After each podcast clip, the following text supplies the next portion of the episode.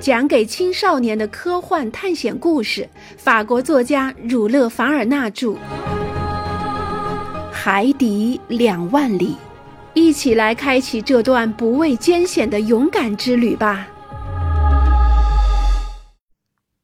第二十二章，尼莫船长的最后几句话。嵌板对着这幅恐怖的画面关上了，但客厅里的灯还没有点着。在鹦鹉螺号船外，只有一片黑暗和死寂。鹦鹉螺号潜在水下一百英尺处，以惊人的速度飞快地离开这处令人悲痛的地方。它要去哪里呢？是往北还是往南呢？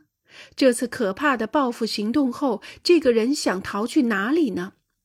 我回到房间，尼德和公赛伊正在那里静静地待着。此时，我对尼莫船长产生了一种无法克制的憎恶。不管他从人类那里受过怎样的苦，他也没有权利进行这样的惩罚。可是他，如果不是让我做了同谋，至少让我做了他复仇的证人，这已经太过分了。十一点时，电灯亮了，我走进客厅，里面空无一人。我观察了所有的仪器后，知道鹦鹉螺号正以每小时二十五海里的飞快速度，时而浮在水面，时而潜在水下三十英尺，向北逃窜。根据地图的标识，我看到我们通过了芒斯海峡的出口后，就以一种无可比拟的速度向北极海驶去。这时，我勉强瞥见一些迅速掠过的长鼻角鲨、双鲫鱼，经常出没于这一带海域的猫鲨、大海鹰，像国际象棋中的马一样的成群海马，行动像烟火蛇一样的海鳗，大群交叉着蟹甲上的螯前横行的海蟹，最后是一大群与鹦鹉螺号赛跑的鼠海豚。但此时已不再是进行观察、研究和分类的时候了。到了傍晚时分，我们横穿了大西洋两百里。不久，阴影出现了，海面被黑暗吞噬了。等到月亮升起来，海面有了些光亮。我回到房间里睡觉，但我一直被噩梦困扰着。那可怕的毁灭场面老是在我的脑海中重现，我一点儿也睡不着。从这天起，谁能说出来这是北大西洋里鹦鹉螺号要把我们带到哪里去呢？它总是以飞快的速度行驶，它总是出现在那片北方的浓雾中。它靠近了匹兹堡顶端，可它靠近了新赞布尔悬崖吗？他走过了那些不为人知的海，像白海、克拉海、奥比湾、里亚诺夫群岛和亚细亚沿海那人类尚未知道的海岸吗？我说不上来。这样白白流逝掉的时光，我是无法估量出来的。船上的时钟已经停止了，我们好像处在两极地区一样，白天和黑夜不再正常的规律运转了。我感到自己被拖进了一个奇异的境界中，在那里，爱德加坡那种过分的想象力可以任意的驰骋。每时每刻，我像虚构的戈登兵一样，期望着看到那个蒙面的人。他的身体比例比地球上任何一个人都要大，纵身穿过那片守护着极圈的瀑布。我估计，可我有可能弄错。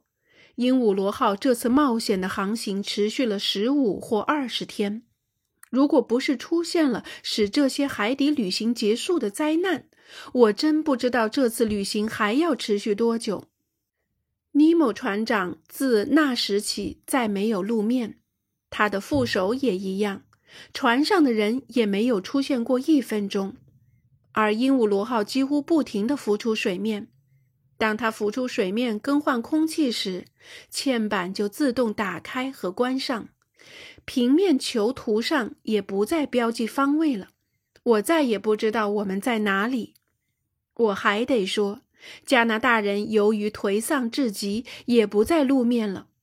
公赛伊因为从加拿大人那里逼不出一句话，害怕他在过度颓丧中，在吓人的思乡病驱使下会自行了断，于是公赛伊一刻不怠地忠诚地监护着他。我明白，在这种处境下，我们再不能这样持续下去了。一天早上，在哪一天我也说不上来，凌晨左右。我在艰苦和病态中昏昏欲睡。当我醒来时，我看到尼德兰伏在我身上，低声对我说：“我们逃走吧。”我站起来。什么时候？我问。今晚，鹦鹉螺号上好像失去了一切监控，船上似乎笼罩在恐慌中。您准备好了吗，先生？是的。我们在哪里呢？今天早上，在浓雾中，我刚看到了在东边二十海里处有陆地。那陆地是什么地方？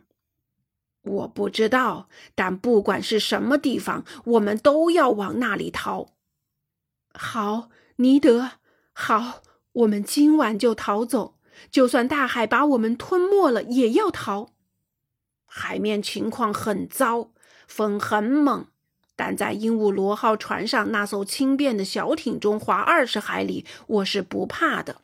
而且我已经在艇上放了一些粮食和几瓶水，船上的人没有发现。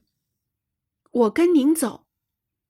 此外，加拿大人补充说：“如果我被发现，我要自卫，我让他们把我杀了好了。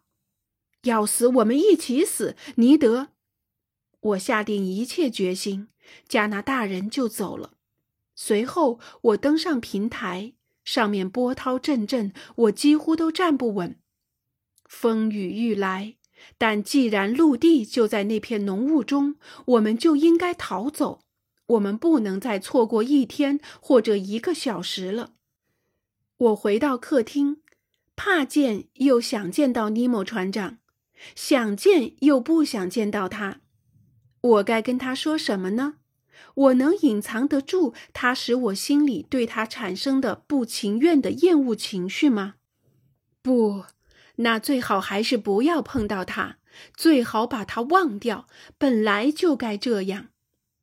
我在鹦鹉螺号船上度过的这最后一天是多么漫长啊！我单独的待着，尼德兰和公赛伊因害怕走路风声都不跟我说话。六点钟吃晚餐的时候，我一点儿也不饿，但我不想让自己虚脱，尽管反胃，还是勉强自己吃了饭。六点半，尼德兰走进我的房间，他对我说：“出发前我们不再见面了。十点钟，月亮还没升起的时候，我们趁着黑暗逃走。您到小艇里去，我和公赛伊，我们在那里等您。”然后加拿大人不等我说完就出去了。